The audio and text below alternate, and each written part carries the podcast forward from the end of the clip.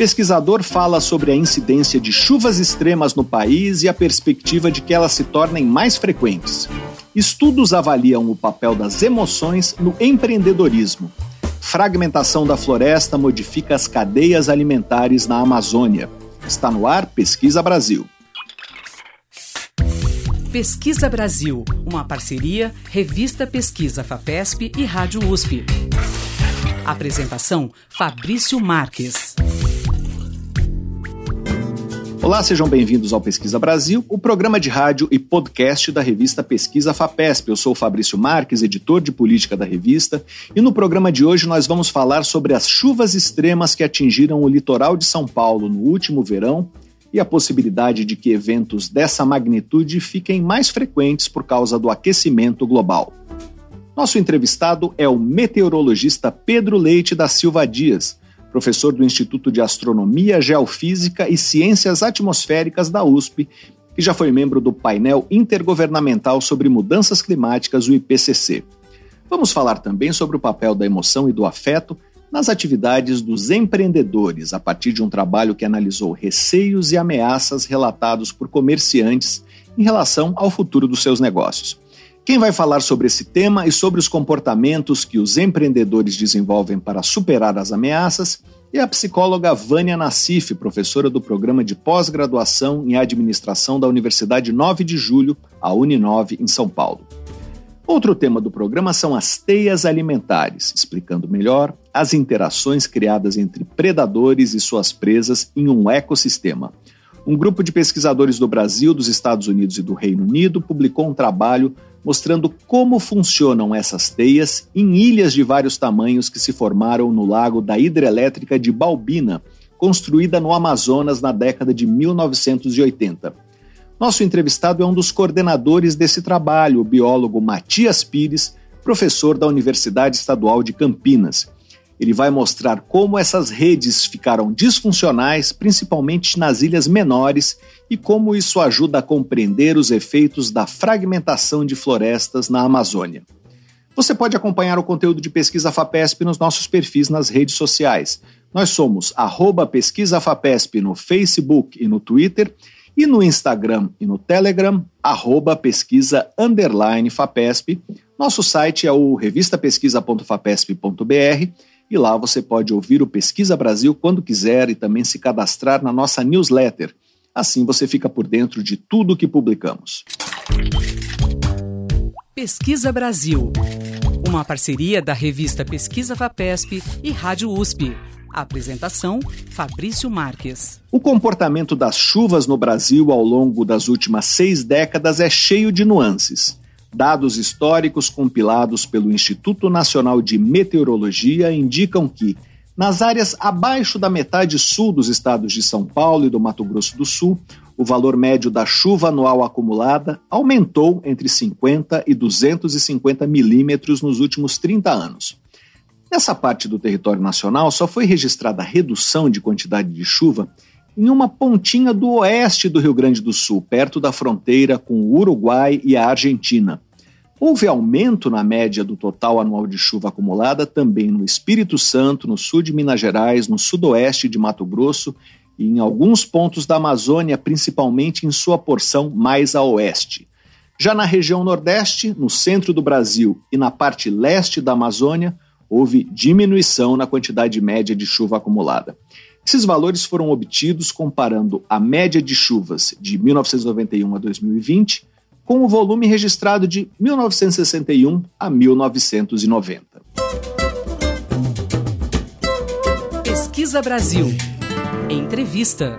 Chuvas extremas, como as que atingiram o litoral norte de São Paulo em fevereiro, não são um fenômeno passageiro ou localizado. Dados históricos e projeções futuras indicam que essas chuvas são uma variável do aquecimento global, que fez a temperatura média do planeta aumentar quase 1,2 graus Celsius desde os anos 1850.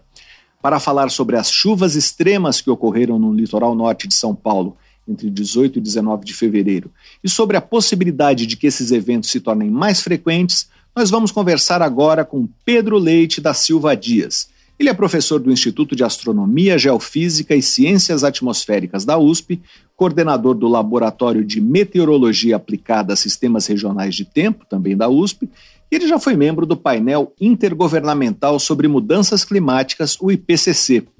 Ele observou de perto as chuvas que causaram mortes no litoral norte de São Paulo durante o carnaval estava hospedado na casa de amigos em uma praia de São Sebastião afetada pelas chuvas e pelo deslizamento de terra, mas onde não houve mortes. Olá, professor, seja bem-vindo ao Pesquisa Brasil. Muito obrigado por participar do programa. Eu agradeço a oportunidade de falar sobre esse assunto que me encanta há muito tempo e me preocupa muito também. Professor, é, nós sabemos que choveu muito no litoral norte de São Paulo em fevereiro, mas esse muito foi quanto? Perto da chuva esperada para a época o que foi esse fenômeno? Olha, foi realmente extremo. Tá? Os episódios anteriores registrados aí nessa região eram da faixa de 300 milímetros, 400, né? Ah, e esse deu quase 700 milímetros em 24 horas. Na verdade, foram 700 milímetros num período de umas 10 horas. Né? Eu estava lá, eu ouvi, eu estava presente durante esse evento, então eu senti toda a angústia né, daquela quantidade de água que terminava, parecia uma noite interminável. Né? Essa região serrana, aqui na Serra do Mar, ao longo da Serra do Mar, é propensa a ter episódios severos. O problema é que nem sempre eles ocorrem onde você tem pluviômetro. Então a gente não, não dá para dizer que nunca aconteceu um episódio de 700 milímetros. Aliás, você olhando o impacto que um episódio desse tem por exemplo, na questão dos deslizamentos, tem vários lugares na serra, ao longo da Serra do Mar aqui que a gente olha e percebe que, puxa, teve um, um deslizamento enorme. Então, localmente pode acontecer essas chuvas muito severas. Eu, eu estive, eu morava ali em Petrópolis né, durante um período, entre 2007 e final de 2015, e o senhor dirigiu o Laboratório Nacional de Computação Científica que fica em Petrópolis, é isso? Exatamente. E, e obviamente, morando ali naquela região, tive a oportunidade de algumas chuvas é, muito intensas. Inclusive, eu me lembro de uma de 504 milímetros, se não me engano, mas foi em 36 horas, né? que também foi espetacular. E teve aquele episódio de 2011, né? Ah, aquele fatal, praticamente da ordem de uma é, mil pessoas né, morreram nos deslizamentos, principalmente ali na região de Itaipava, né, que é a, a parte norte da Serra do, do, do Mar, ali naquela região. Olha só, nesse episódio, por exemplo, lá de Itaipava, ah, os registros são da ordem de 250, 280 milímetros, mas eu me lembro de um mês depois do episódio, de, junto com a Defesa Civil, uh, fazer o percurso até o alto da serra, ali no espigão onde divide. Um lado vai para Teresópolis e o outro vem aqui para Petrópolis, particularmente Itaipava. Né? Foi surpreendente. Na hora que eu cheguei lá em cima, eu percebi, putz, mas foi muito mais do que 300 milímetros. Então, ah, tem muita chuva nessa região, localizada. Como eu disse, fica sem registro porque não tem pluviômetro em qualquer lugar. Nós estamos conversando com Pedro Leite da Silva Dias, professor do Instituto de Astronomia, Geofísica e Ciências Atmosféricas da USP. Professor, e o que se pode afirmar sobre o vínculo que isso tem com o aquecimento global? O problema é a umidade. Quanta água você tem no ar. Um dos princípios físicos aí, fundamentais da meteorologia, é a chamada equação de Clausius-Clapeyron, mostra que a quantidade de, de água, vapor d'água que uma parcela de ar retém, é a, capacidade máxima né, de, de, de água, né, ela é função da temperatura e depende exponencialmente. Ou seja, você chega numa determinada temperatura que um grau, por exemplo, faz um tremendo de um efeito do ponto de vista de aumentar a capacidade de reter água né, na, na, na parcela. Esse é o problema. Ou seja, com o aquecimento global, você aumenta a temperatura. Então, a quantidade de vapor d'água que uma parcela de ar, um cubinho aqui de ar, né, consegue reter, aumenta brutalmente. Ou seja, agora imagine que, esse, que essa cubinho de, de ar aqui está lá no mar, né, no oceano, e o vento, o vento sul, no caso lá de uh, aqui do litoral de São Paulo, no litoral norte, uh, vem, chega na, na costa, encontra aquela barreira enorme tá? mil e poucos metros, né, em muitos lugares, tem que subir. E essa parcelinha vem quente, tá certo? E com muita água. Por quê? Causa desse efeito do Klaus Clapeyron. E também entra um fator importante aí, o fato de que a água do mar também está mais quente. Inclusive, nesse episódio agora em fevereiro, esse foi um dos, dos fatores. A água do mar estava aí na ordem de 1, 2 graus mais quente do que o normal. E lembrando dessa dependência exponencial da quantidade de vapor de água né, que a parcela retém, isso faz muita diferença. Então, essa parcela chega ali na costa, sobe a montanha, quando sobe, ela expande, porque diminui a pressão, a, esfria e aí condensa. E na hora que condensa, forma as gotas de água que eventualmente a, se, uma interage com a outra, se agregam e aí a, cai na forma de chuva. Uh, isso foi um dos lances que eu achei muito interessante nesse caso, como eu estava lá, né? É, não, não, eu não escutei descarga elétrica nenhuma durante aquela noite. Era só água. É só água. E isso tem uma importância grande. Isso significa que são nuvens rasas, não é nuvem muito profunda. Porque se for nuvem muito profunda, tem gelo em cima. E se tiver gelo em cima, vai ter descarga elétrica. Ou seja, você tinha esse processo de levantamento do, do ar, né, induzido ali pelo efeito da costa, de, como se fosse uma represa, né, uma barragem, mantido durante horas e horas o, na, o vento na mesma direção. Ou seja, uma, quase que uma fábrica né, de, de, de chuva né, é, estacionada ali naquela região. E se você olha com cuidado, outros casos, inclusive esse que eu mencionei lá do, de Itaipava, né, é um fenômeno parecido também. É o vento persistente numa única direção, soprando em direção às montanhas. No caso de Itaipava, era o vale do rio Cuiabá, ou seja, o vento canalizou ao longo do vale do rio Cuiabá e vai subindo, vai formando essas nuvens, deságua. Né?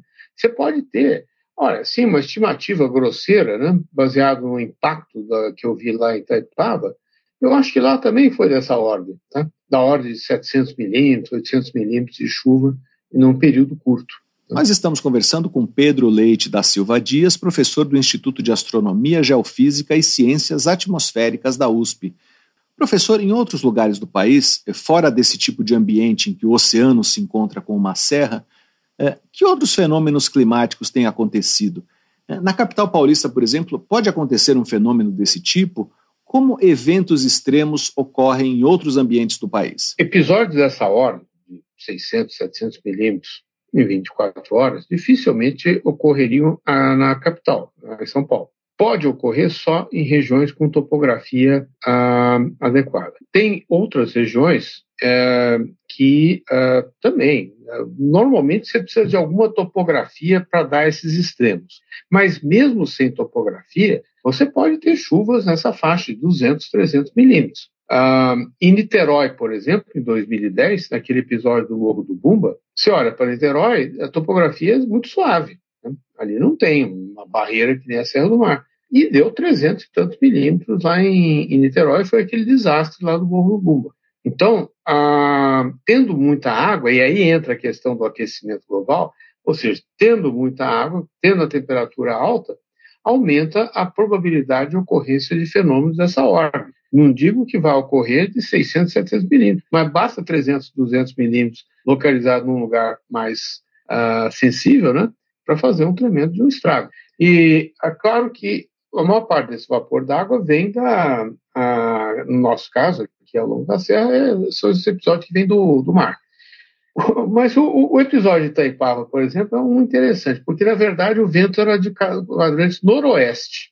Uh, e a umidade era essa típica, que vem aquele corredor, né, tal dos rios voadores, né, que vem lá da Amazônia ah, para cá. Então, ah, você tem esses episódios que a fonte principal de água não é o oceano, é essa umidade que vem do interior do continente. Aí há muita especulação com relação ao que pode acontecer se, com o aquecimento global porque você tem indicativos nos cenários futuros de que a Amazônia uh, tem uma probabilidade aí significativa de ser mais seca, né? Então, você diria, bom, então esse fluxo de umidade do interior talvez diminua. É, isso é uma possibilidade, mas tem outros fatores. Né? Ah, primeiro, a umidade da Amazônia é muito reciclada ali. Né? Você vai continuar tendo a entrada de vapor d'água no continente sul-americano uh, via os ventos de leste que entram ali na, na foz do Amazonas né? Uh, e penetram o continente, parte vai lá nos Andes, chove muito nos Andes. Ah, esse fenômeno dessas chuvas extremas, acho que lá é muito pior que aqui. Né?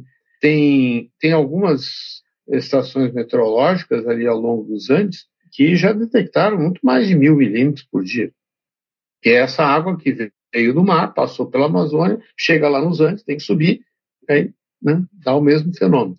Parte dessa água, ah, ah, o, o, vento, ah, a gente brinca que o vento faz a curva quando chega lá perto dos Andes, né, e e passa ali na, na, na Bolívia e aí é, eventualmente vem para cá, né? aqui para o Sudeste. Então traz essa umidade. Parte dessa umidade vai continuar vindo porque entrou ali pelo, pelo oceano. Né? Ah, o que vai acontecer com a secagem da Amazônia é que você perde um reservatório de umidade é, que funciona como um amortecedor. Né? Ah, então, é, esse acho que é o principal efeito, né? Mas ah, muitos tem, tem modelos desses do IPCC que ah, apontam para até um aumento de chuva mais ao sul. Nós estamos aqui no Sudeste, aqui em São Paulo, meio na borda. Uh, há um razoável consenso nos modelos do IPCC que a chuva, por exemplo, no norte da Argentina, até no Paraguai, no sul do Brasil, deve aumentar com o aquecimento global. Então, aqui em São Paulo, estão na borda. Professor, diante das mudanças climáticas, é, o cuidado com a ocupação do espaço urbano está se tornando ainda mais importante do que era. É, mesmo no litoral norte, o impacto nas cidades vizinhas de São Sebastião e Bertioga foi diferente, provavelmente pela forma como as cidades são ocupadas.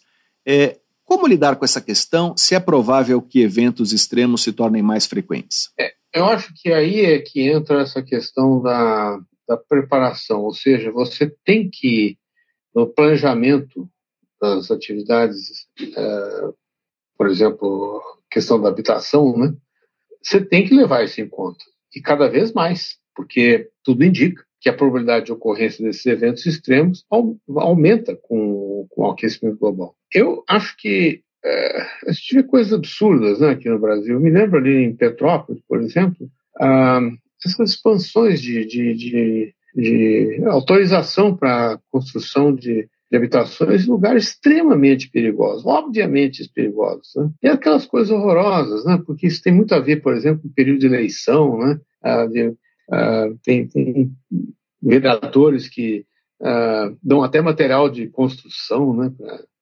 para a pessoa construir, com a promessa de que depois a gente regulariza o terreno. Né? Essas coisas horrorosas. Precisa isso precisava acabar, né?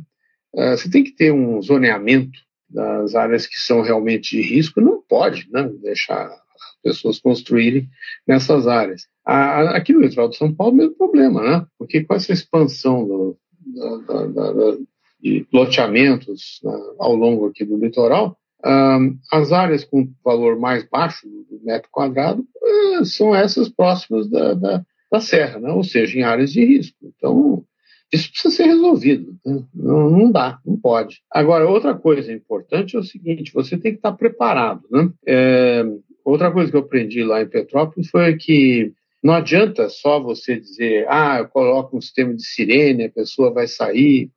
Não, isso não funciona. Ah, você tem que ter o treinamento do pessoal. Né? Ah, e agora estamos falando muito nisso aqui em São Paulo também, né? De, de ter esse sistema. Eu espero que isso funcione. É, é, eu, me surpreendeu, no caso lá de Petrópolis, a rapidez com que esse sistema foi implementado e com sucesso. Mas foi muito ligado ao trabalho de defesa civil de treinamento do pessoal que vive nessas áreas de risco para saber o que fazer quando chove. Você precisa ter rota de fuga, você precisa ter um local né, é, para se abrigar. E outra, precisa acreditar na pessoa que dá o alerta. Então, quando tem a sirene, mas sai uma pessoa, um, um morador em geral, que tem o um treino, para fazer isso, vai lá com o megafone e tal, e avisa as pessoas, ó, o vai cair, vai cair, tem que sair, segue a rota tal, rota daquela, porque essa população já foi treinada para tomar algumas uh, providências uh, caso, caso haja risco. Né? Então, essa questão da, da preparação da comunidade para enfrentar uma situação como essa, me parece que é o que vai salvar mais vidas. Né? E junto com esse outro processo, que é mais lento, que é a questão do zoneamento. Né? Nós estamos conversando com Pedro Leite da Silva Dias, professor do Instituto de Astronomia, Geofísica e Ciências Atmosféricas da USP. Professor, e como está a nossa capacidade de prever esses eventos? Estamos preparados para enxergar que um evento de grande magnitude vai acontecer ou de prever que um verão vai ser pior do que o anterior? É como a meteorologia está respondendo Olha, a esse desafio? Eu acho que a gente avançou muito nesses últimos 20 anos tá? na capacidade de previsão, inclusive em todas as escalas de tempo, até na escala sazonal, ou seja, saber se o próximo verão vai ser muito chuvoso ou não, essas coisas.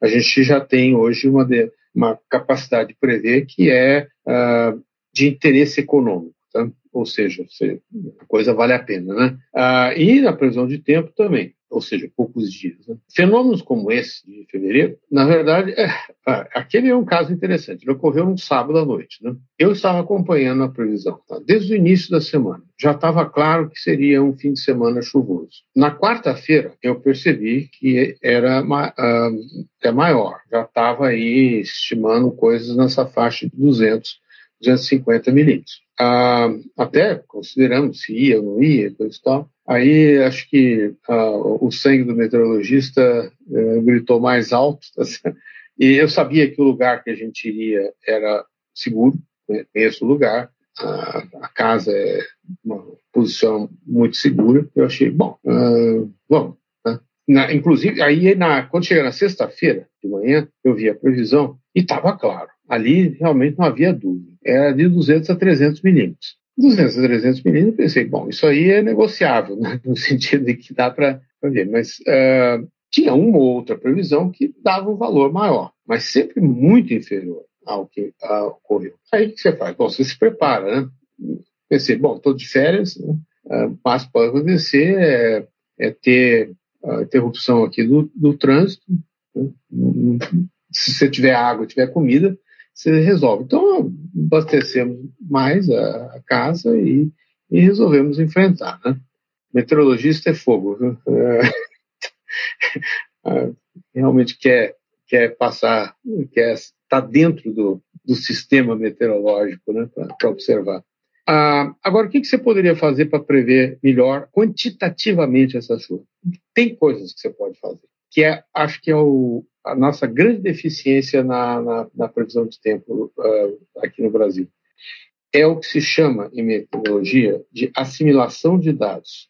É como é que você pega os dados, e olha, tem um monte de dados, essas redes aí hoje do CEMABEM, né, da, do INEMET, do Instituto Nacional de Meteorologia, você tem bastante dado aqui nessa região. Você tem radares meteorológicos que monitoram essa região. Eles poderiam ser melhor localizados para estimar a chuva ali embaixo da serra. Os nossos radares, eles estão uh, no, no Planalto. Então, eles passam frequentemente, o fecho do radar passa por cima dessas nuvens que produzem muita chuva aí no litoral. Inclusive, está tá ocorrendo no momento uma discussão desse tipo, de instalação de uma rede de radares lá embaixo, tá certo? que possa medir com mais precisão a quantidade de chuva. Isso vai ajudar bastante. A gente precisa pegar todos esses dados e colocar dentro dos modelos de previsão de tempo em tempo real, ou seja, você tem que fazer isso rapidamente.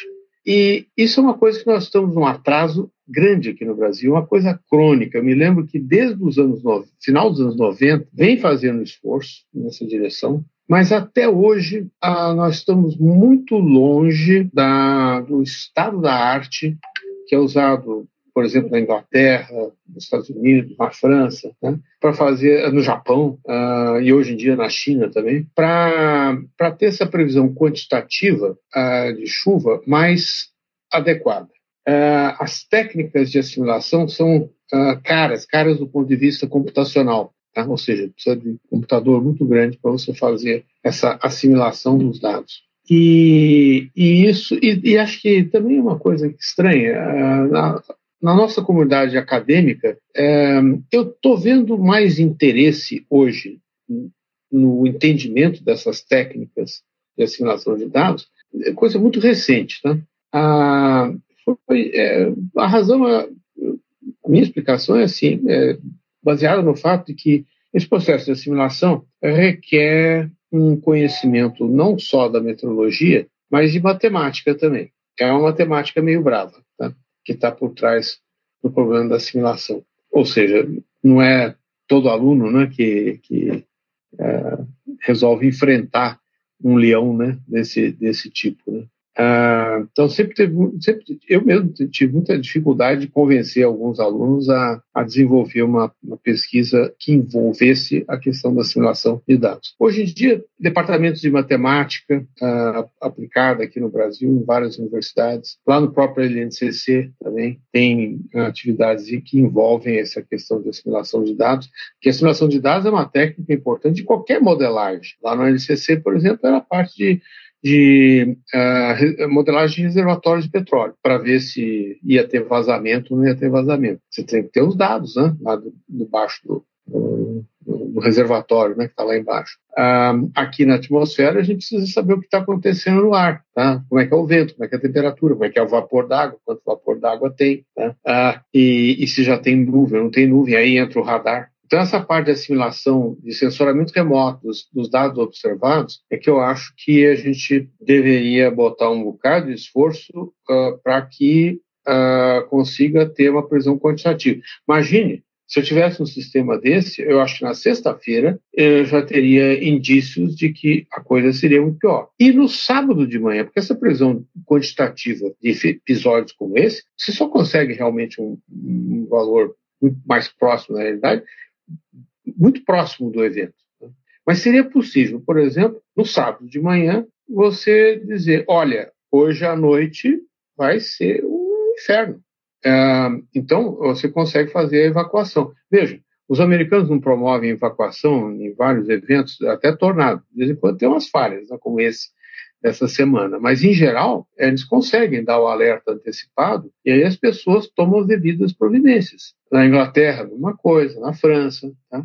Ou seja, o sistema de alerta ele é baseado nessa previsão de curto prazo. Se você disser de manhã que vai ter um episódio desse, dá tempo de você tomar uma ação. Eu me lembro daquele episódio, por exemplo, do Catarina, né? do furacão lá no Santa Catarina, ah, tinha essa expectativa, mas ah, primeiro não tem o treinamento da população para saber o que fazer num caso de evacuação. E aí você dá um alerta de evacuação no, no local onde as pessoas não estão treinadas, pode ser até pior, tá? pode levar a, a fatalidades uh, causadas por acidentes na hora da fuga. Isso, inclusive, aconteceu no caso de Santa Catarina. Então, você tem que ter essa previsão uh, de curto prazo, de melhor qualidade, uh, e para isso você precisa ter um, um tremendo de um sistema de assimilação de dados muito sofisticado. Nós conversamos com Pedro Leite da Silva Dias, professor do Instituto de Astronomia, Geofísica e Ciências Atmosféricas da USP, para saber mais sobre por que as chuvas extremas e os desastres causados por ela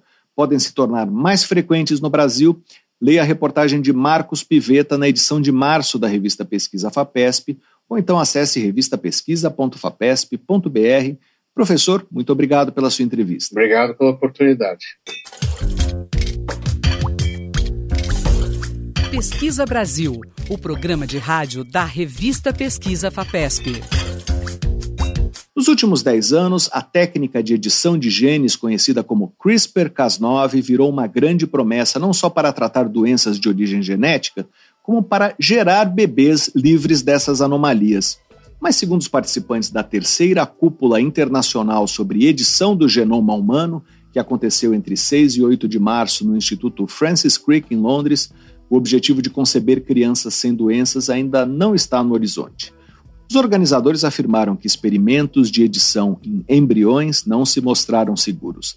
Apresentações feitas por cientistas durante o encontro deixaram claro que o corte das duas fitas de DNA para substituição de pequenos trechos ainda tem efeitos incontroláveis e é necessário fazer mais estudos em laboratório com edição de células reprodutivas para um melhor entendimento do desenvolvimento embrionário. Já a edição genética em células adultas foi reconhecida como um avanço importante para tratamento de algumas doenças, entre elas a anemia falciforme. Pesquisa Brasil. Entrevista. Os estudos acadêmicos sobre empreendedorismo por muito tempo se concentraram em questões técnicas, como planos de negócios, mas recentemente um novo aspecto começou a ser explorado: o papel das emoções na vida dos empreendedores.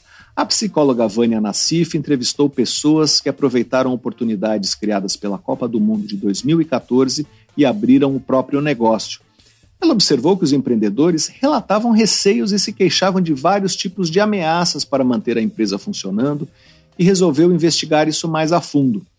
Entre as mulheres empreendedoras, não apenas a sensação de ameaça era mais forte, como também havia perigos especificamente ligados ao gênero, como o assédio sexual, por exemplo. Para falar sobre esses estudos, nós vamos conversar agora com Vânia Nassif, ela é professora do programa de pós-graduação em administração da Universidade 9 de Julho, a Uninove, em São Paulo. Olá, professora, seja bem-vinda ao Pesquisa Brasil. Muito obrigado por participar do programa. Prazer é todo meu, eu que agradeço muito a oportunidade. Professora, qual é o espaço da emoção no empreendedorismo? Porque empreendedores de sucesso frequentemente atribuem seus resultados positivos ao envolvimento emocional deles com o negócio. Fabrício, nós somos seres humanos, né? Nós somos dotados de emoção, é, nós vivemos a emoção, é, então é impossível a gente só trabalhar nas questões mais técnicas, tecnológicas, cognitivas. Nós precisamos realmente é, voltar os nossos olhos para os nossos sentimentos. Né? É, a, a, a área de administração, de empreendedorismo de uma forma geral e algumas outras áreas também tecnológicas, elas estão demorando demais para colocar as emoções é, presentes na vida das pessoas. Tá? Olhando mais para o lado técnico, olhando mais para o lado é, objetivo, sendo que nós somos muito mais subjetividades do que objetividades. Né? Nós somos identidade, nós somos pessoas. Então, nós precisamos realmente colocar em prática, tá certo? É, esse olhar afetivo, esse olhar emocional. Professora, eh, falando desse trabalho que começou na Copa de 2014, que ameaças são percebidas pelos empreendedores? Quais são os resultados principais desse estudo? É, nós começamos o estudo fomentado pela FAPESP, a FAPESP deu um super apoio nesse sentido, foi muito bacana.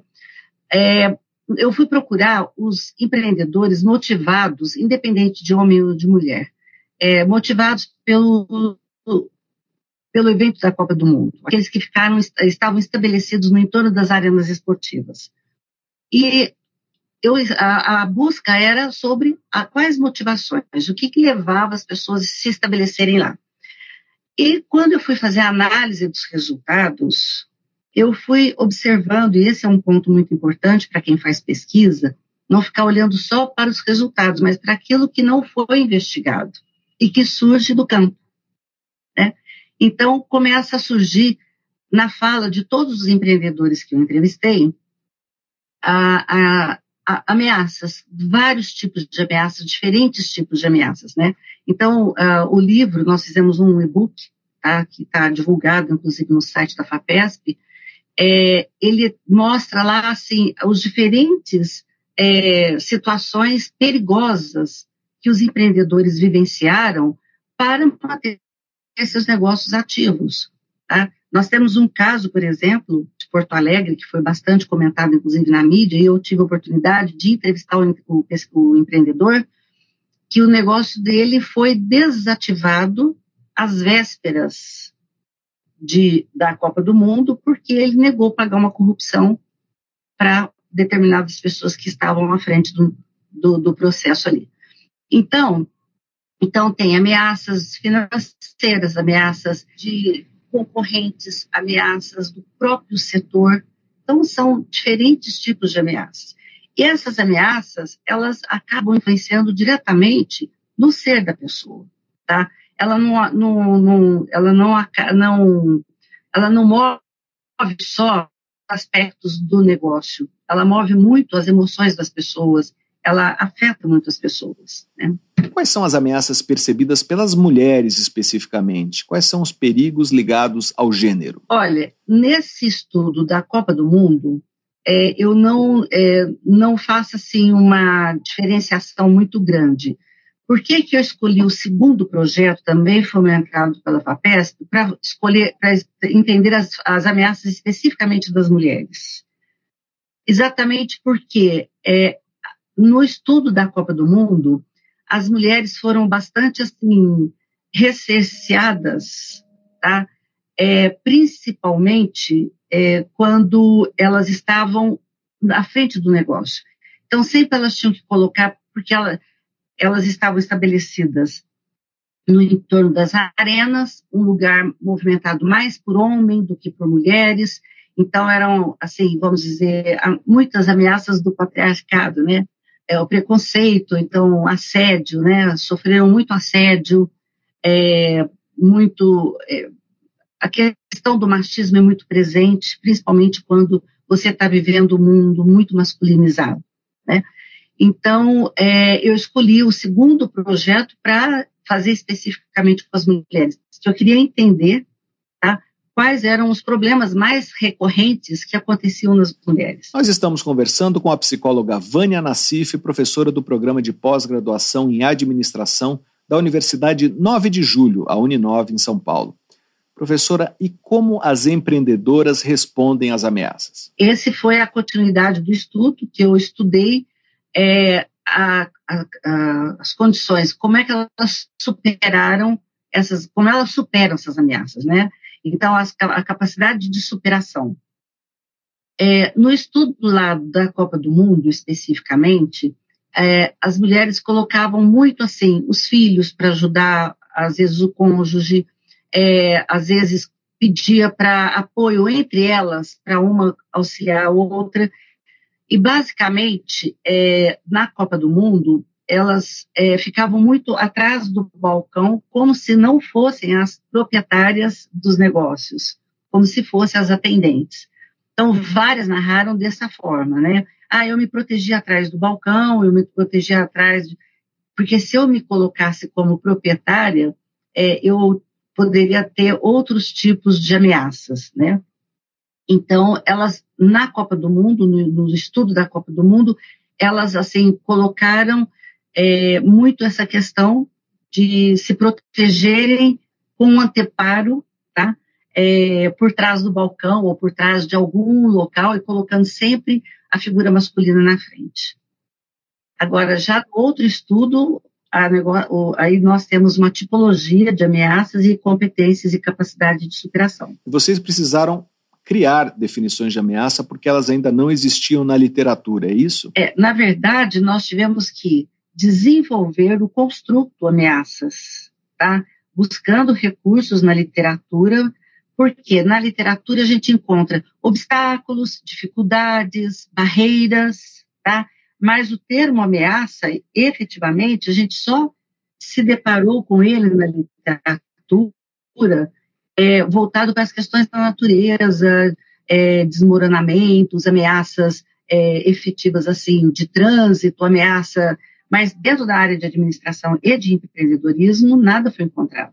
Então nós tivemos que realmente organizar tá, o construto para poder desenvolver a pesquisa. E quais são os tipos de ameaças? Na verdade, a gente criou o construto de ameaças como sendo algo que realmente, vamos dizer, é, dificulta o processo de desenvolvimento de alguma coisa. Tá? E aí nós, é, dentro da, ao coletar os dados, nós desenvolvemos uma tipologia. E aí a tipologia saiu, a tipologia ameaças pessoais, ameaças afetivas, ameaças emocionais, ameaças do negócio. Então nós categorizamos os tipos de ameaças que surgiram do campo. Conhecendo esses tipos de ameaças, que tipo de aplicação prática isso pode render na formação de empreendedores? De que forma conhecer o problema pode ajudá-los a se preparar para enfrentar suas consequências? Olha, eu penso o seguinte, Fabrício: é, quando a gente conhece o perigo, o perigo latente, né, de alguma forma a gente se recompõe, a gente se refaz. Tá? Então, por exemplo, é, algumas, algumas ameaças dos negócios, tá? elas entenderam e aprenderam que talvez com diálogo, com uma negociação diferenciada, elas conseguiam é, chegar aonde, no objetivo que elas queriam. Tá? É, uma ameaça, por exemplo, de assédio, tá? É, elas realmente, assim, muitas sofreram, por exemplo, assédio. Olha, para conquistar o que você quer, nós precisamos conversar de uma forma diferente. E elas realmente, assim, se posicionaram, não, eu sou uma profissional, tá? E não preciso de ceder a favores nenhum para poder realmente desenvolver o meu negócio, tá? Então, muitas se retiravam, saíam, perderam grandes negócios, tá certo? Exatamente porque a força masculina ia muito para esse campo do assédio, né?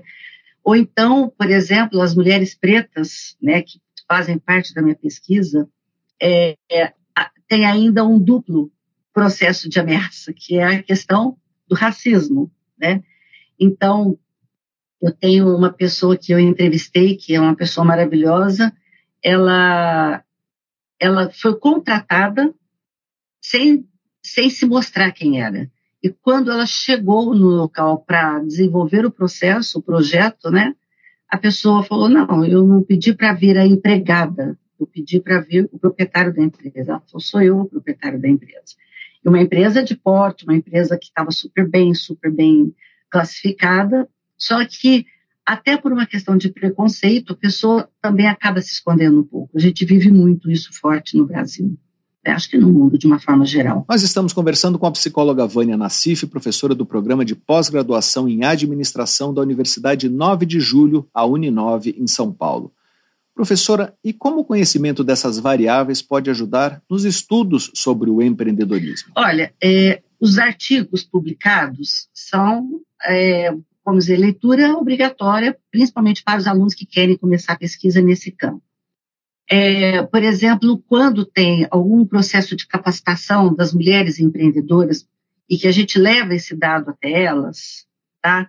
É uma forma também da gente despertar a necessidade para determinados olhares, para determinadas situações. Então, é, tem alguns órgãos que realmente algumas redes, a rede de mulheres empreendedoras, a rede de mulheres do Brasil, o próprio SEBRAE, né? Então, são várias entidades em que a gente leva esse, esses resultados no processo de capacitação, tá? Para que essas mulheres se atentem, principalmente quem está começando carreira, né? A mulher madura, que já está no, no mercado e que já superou uma série de coisas, ela consegue fazer, ela consegue sobreviver mais tranquilamente. Agora, quem está iniciando carreira, principalmente as jovens empreendedoras, que passam por muitos processos de, de cerceamento no mercado, por diversos momentos, por diversas situações, elas precisam realmente conhecer um pouco dessa, desse contexto que a gente vem pesquisando já há longa data. Nós conversamos com a psicóloga Vânia Nassif, professora do programa de pós-graduação em administração da Universidade 9 de Julho, a Uninove, em São Paulo.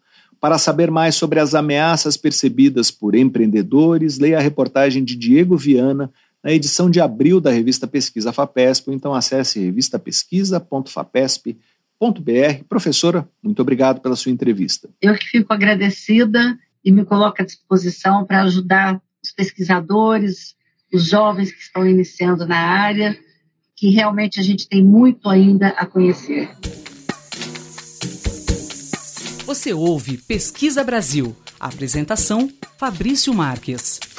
A relação entre universidades dos Estados Unidos e suas seguradoras ficou mais conflituosa depois que escândalos de má conduta sexual se tornaram frequentes. O caso mais recente é uma batalha judicial movida pela seguradora Lexington contra a Universidade Baylor, no estado do Texas a seguradora não quer reembolsar a universidade por indenizações a 15 alunas agredidas sexualmente por funcionários e estudantes do time de futebol americano da instituição. Um dos jogadores da equipe, o ex-aluno Tevin Elliott, foi condenado a 20 anos de prisão por estupro.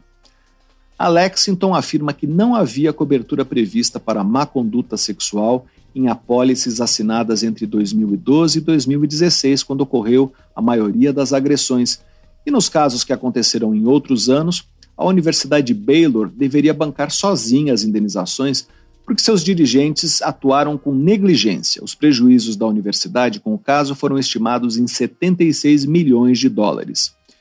Muitas seguradoras já baniram de suas apólices a cobertura de indenizações por abuso sexual.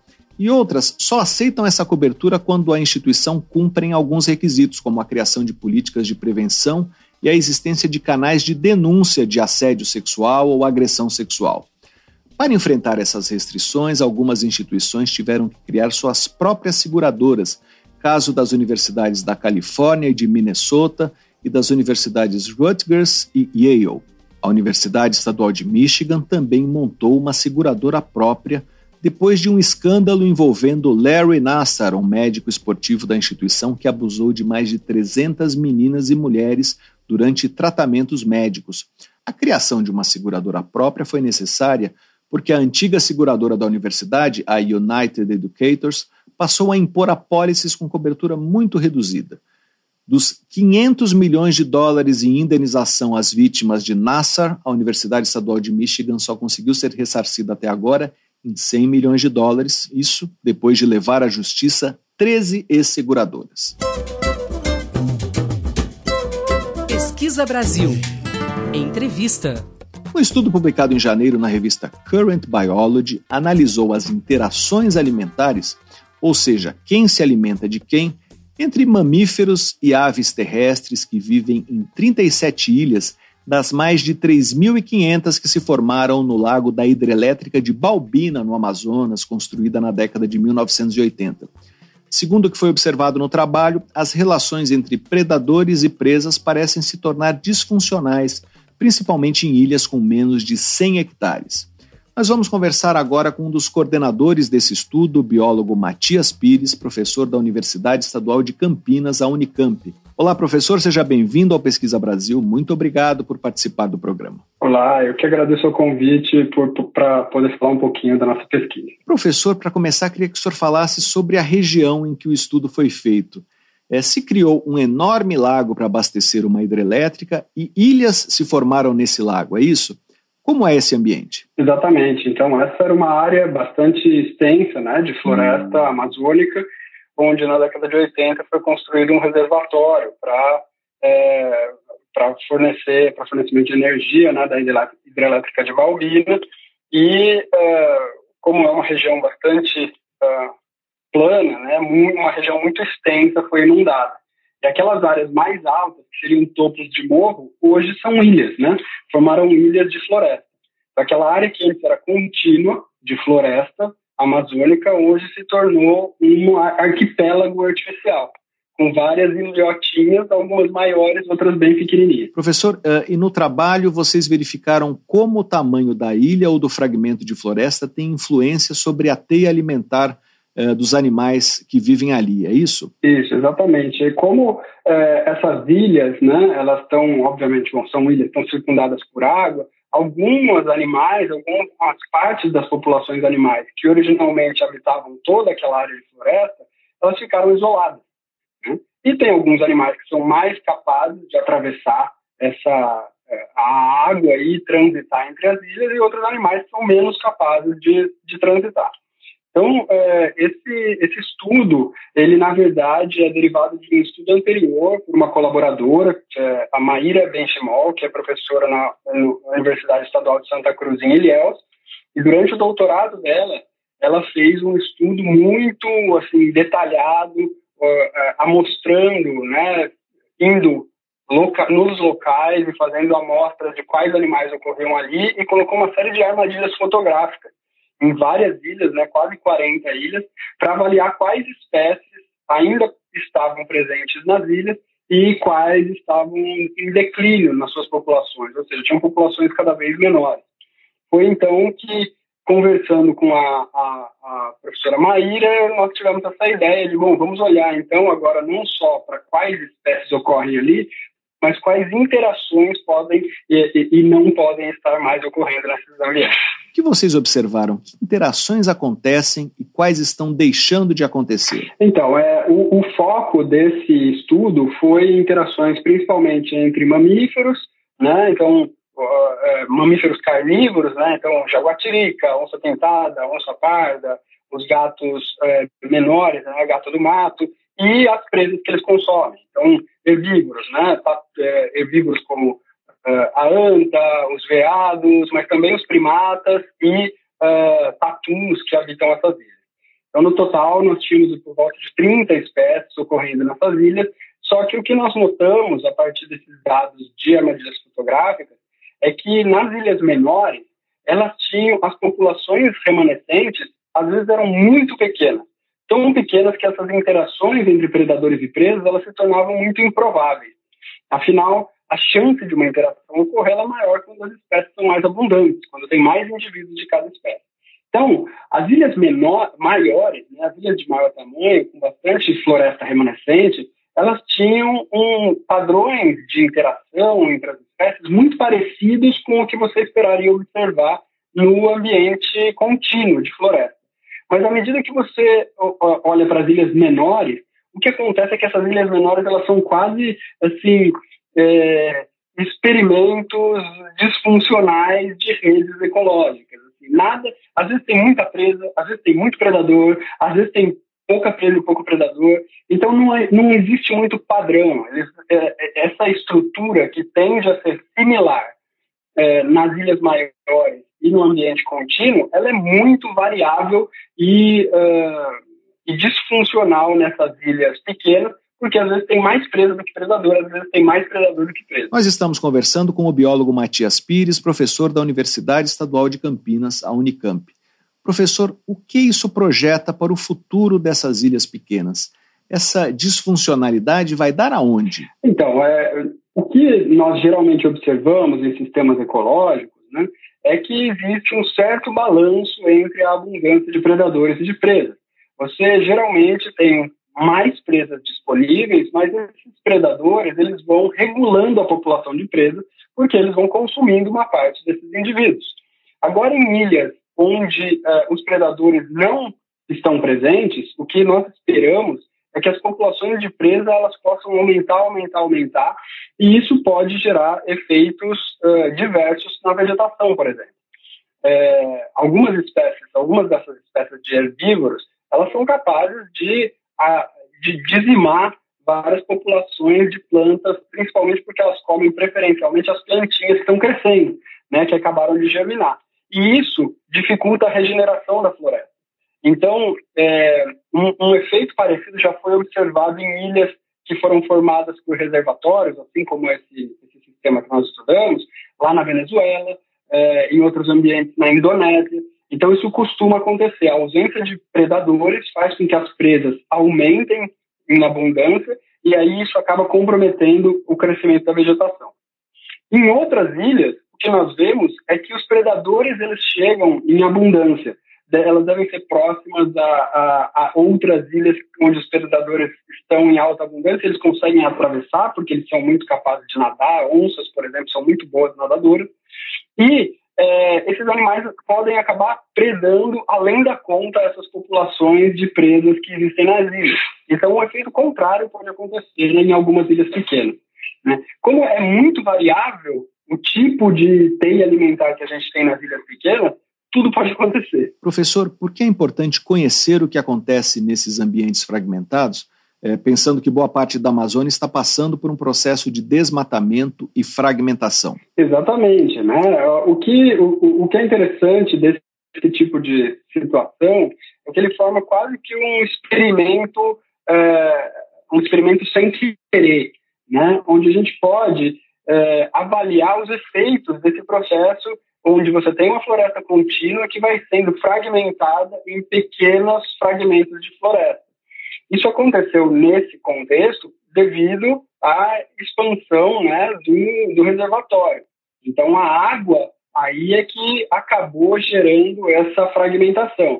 Mas o que a gente está vendo em outras partes da Amazônia é uma fragmentação sendo causada pelo desmatamento e pela substituição da floresta por pastagem ou por, por plantações. Então, na verdade, o que a gente tem são ilhas de floresta, mas sobre um mar de pastagem ou sobre um mar de soja.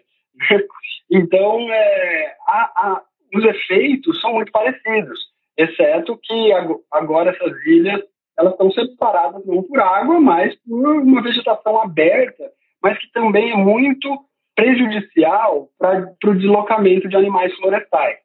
Primatas, por exemplo, não conseguem descer das árvores e atravessar campos de soja ou pastagem para é, explorar o alimento que está disponível em fragmentos distantes. O efeito é muito parecido com o da água. Né? Então, o que esse, esse estudo nesse, nesse tipo de ambiente é, de ilhas acaba nos informando sobre o que pode acontecer ou o que deve estar acontecendo em outros tipos de floresta fragmentada. Nós conversamos com o biólogo Matias Pires, professor da Universidade Estadual de Campinas, a Unicamp, para saber mais sobre como a fragmentação de florestas tem impacto nas teias alimentares na Amazônia. Leia a reportagem de Sara Schmidt no site da revista Pesquisa FAPESP, que é o revistapesquisa.fapesp.br Professor, muito obrigado pela sua entrevista. Eu que agradeço. E aqui termina o Pesquisa Brasil de hoje. Para ficar por dentro de tudo que publicamos, você pode se cadastrar na nossa newsletter através do site da revista Pesquisa FAPESP, que é o revistapesquisa.fapesp.br, ou então se inscrever no nosso canal no serviço de mensagens instantâneas Telegram. Procure por Pesquisa FAPESP ou arroba pesquisa underline FAPESP e você receberá avisos sobre a publicação de reportagens, podcasts e vídeos. Por falar em vídeo, convido você ouvinte a ver a nossa última produção, um vídeo sobre a influência da produção acadêmica do médico pernambucano Josué de Castro, que viveu no século passado e explorou as bases econômicas, sociais e biológicas da fome. O vídeo está disponível no nosso site, que é o revistapesquisa.fapesp.br, e no nosso canal no YouTube. Pesquisa Brasil tem produção, roteiro e edição de Sara Caravieri. Eu sou Fabrício Marques, editor de política da revista Pesquisa FAPESP, e desejo a todos uma boa tarde. Você ouviu Pesquisa Brasil, uma parceria da revista Pesquisa FAPESP e Rádio USP.